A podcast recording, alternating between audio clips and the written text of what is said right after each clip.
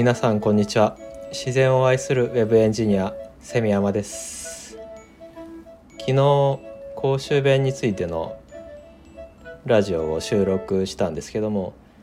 一つ、えー、言い忘れたことがありまして、えー、公衆弁にはジャッシーという言葉があるんですけどもこれは何かというと、えー、ジャージーのことです。ね山梨県ではジャージのことをジャッシーと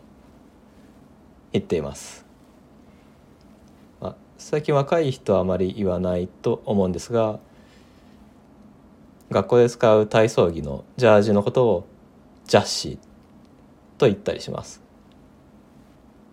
なぜ山梨県ではジャージのことをジャッシーというかというと昔ジャージが山梨に入ってきた時にえー、ジャージを扱う業者の方がジャージを